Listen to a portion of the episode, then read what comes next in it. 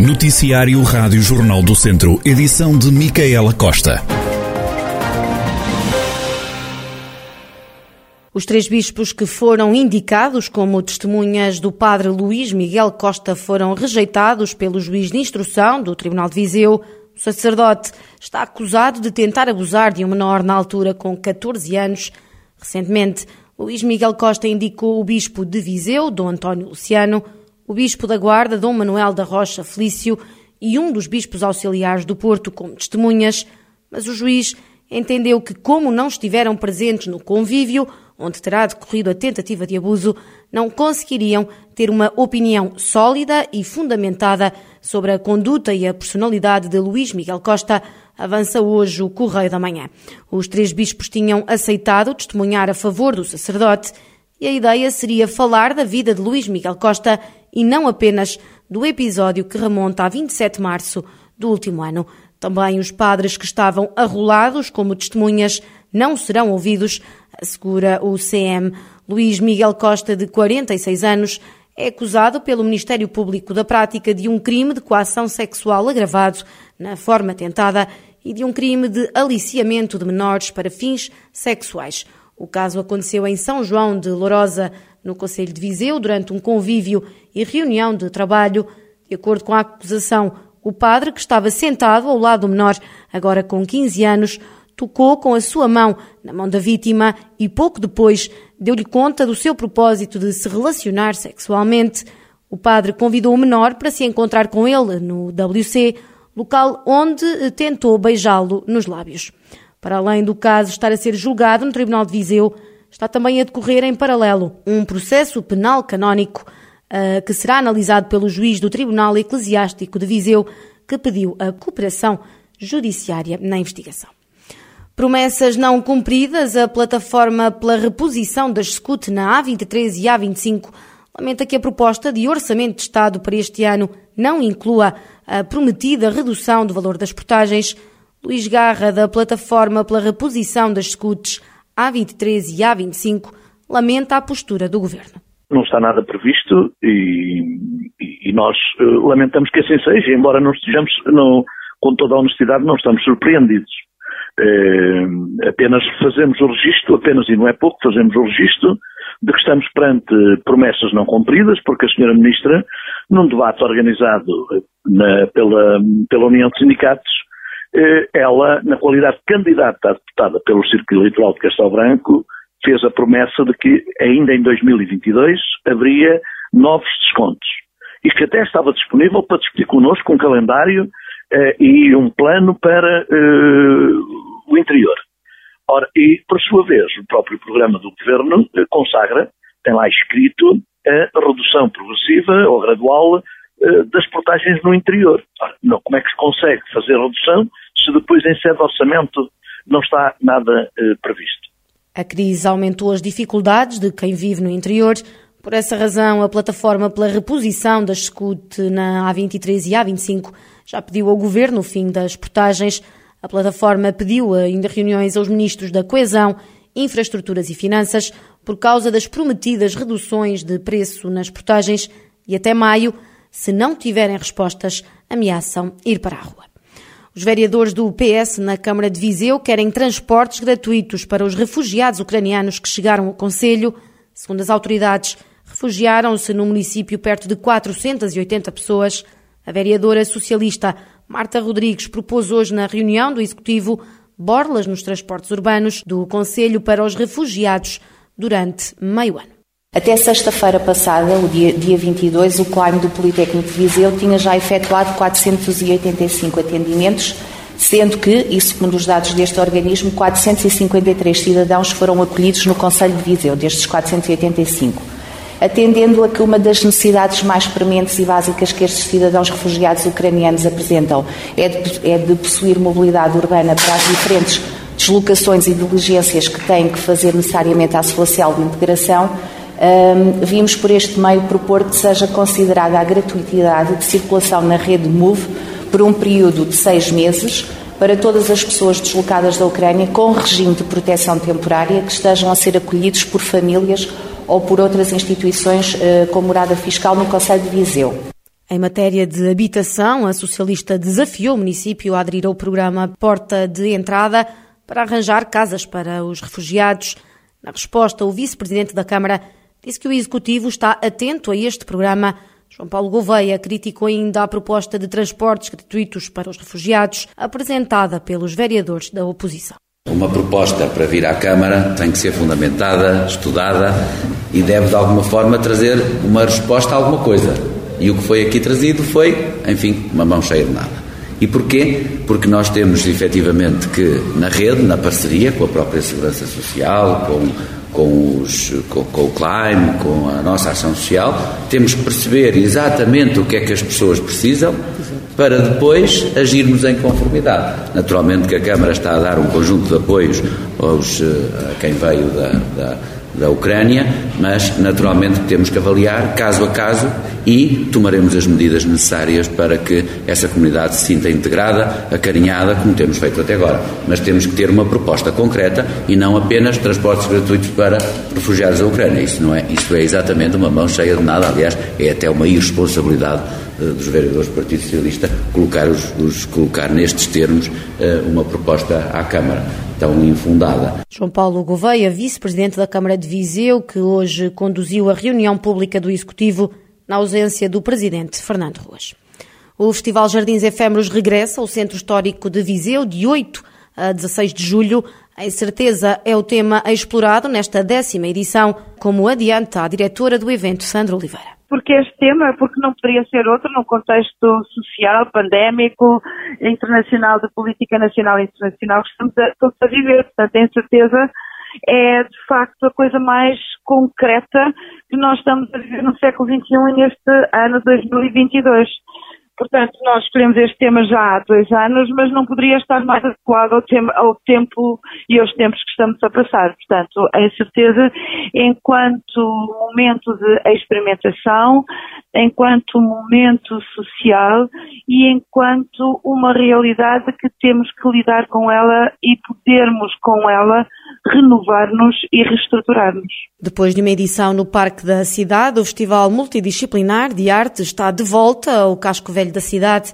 Vão marcar presença no evento artistas de várias latitudes: Portugal, México, Estados Unidos da América, Finlândia, Japão, Reino Unido, Alemanha e Polónia. Vamos voltar para o centro histórico porque tivemos aquele momento no parque por causa das questões de segurança pública da pandemia.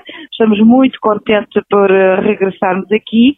Ainda não divulgamos o nosso cartaz uh, de projetos nacionais e internacionais. Nós escolhemos também artistas de várias latitudes porque entendemos que são contributos de sensibilidades, de geografias e de culturas diferentes, mas que também, que também estão a contribuir para a evolução da, e a exploração da arte sonora e do som enquanto música no âmbito internacional. Portanto, Viseu vai poder acolher vários artistas e vai poder uh, usufruir destas sensibilidades de vanguarda do que se está a fazer no mundo inteiro. Os jardins têm agora abertas três chamadas de artistas. Na área do som, na área do design, uh, na arquitetura, nacionais, internacionais e locais, sendo que os locais têm sempre um privilégio, têm uma majoração nas suas candidaturas. Essas candidaturas vão ser avaliadas e vamos dar 800 euros a cada, a cada artista ou a cada coletivo selecionado nestas diferentes áreas. Portanto, a minha sugestão é que vão todos ao Instagram dos Jardins Efêmeros ou no Facebook ou mesmo no site e que lá estão todos os regulamentos de como pode, se podem candidatar. Uh, saiu há três dias esta call e já temos participações de artistas de Madrid, uh, de Brooklyn, baseados em França e Paris, e seis uh, nacionais de Lisboa. Portanto, estamos a aguardar que também nos mandem propostas locais para podermos também poder contar com elas. Sandra Oliveira, diretora dos Jardins Efêmeros, Festival de Artes que decorre em Viseu de 8 a 16 de julho para nove dias de festa. Vila Nova de Paiva está mal servido de saúde, é pelo menos essa a convicção do Presidente da Câmara, Paulo Marques. Falta tudo. Falta atendimento aos, aos utentes, falta melhores serviços, mais serviços, faltam médicos, falta uma unidade de saúde familiar, que somos o único Conselho da Acesão Lafões que não tem, por isso, é perguntar o que não falta em termos de saúde neste Conselho. Se você estiver doente neste Conselho e se for ao centro de saúde, dificilmente será atendido na hora. São capazes de marcar uma consulta para daqui a dois meses. Se acha que isso poderá ser o, o ser atendido, hum, não será propriamente bom. Falta pelo menos um médico no Conselho. Falta pelo menos um médico, como já falta há muito tempo.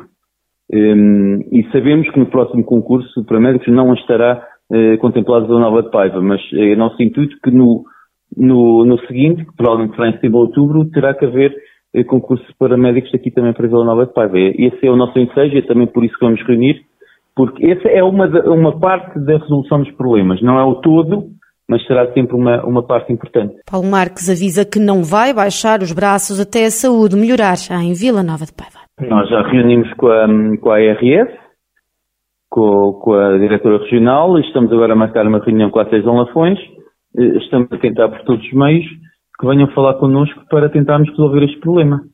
Porque nós não vamos deixar cair esta situação e a saúde tem que ser resolvida no nosso Conselho.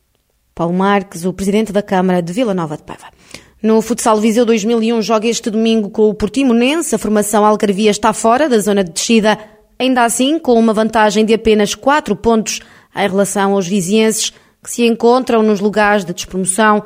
A antevisão ao encontro, Paulo Fernandes, treinador do Viseu 2001, destacou a qualidade do adversário, sobretudo no processo ofensivo. Vamos defrontar uma equipa que também, independentemente de estar neste momento uh, numa posição cómoda, uh, não deixa de estar apenas a, a, uma, a uma, distância curta do, do Viseu.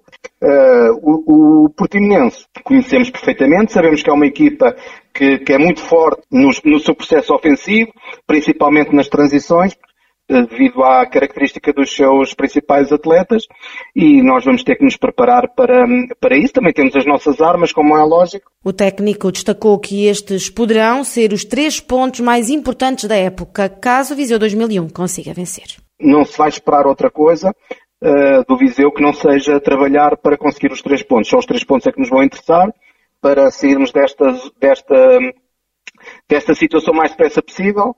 Mesmo ganhando os três pontos, poderá acontecer de não estarmos uh, já fora de, de, de, da zona abaixo da linha d'água, mas acredito que podem ser os três pontos mais importantes da época, porque depois, atendendo às características dos adversários, quer do Viseu, quer de, das, das, três, quatro equipas que estão aqui a lutar para fugir a esta, esta situação, uh, o Viseu está numa situação mais privilegiada no, no, no aspecto de, de, de, de, calendário, digamos assim. Paulo Fernandes, treinador do Viseu 2001, que este domingo recebe o Portimonense, jogo que acontece em dia do clube.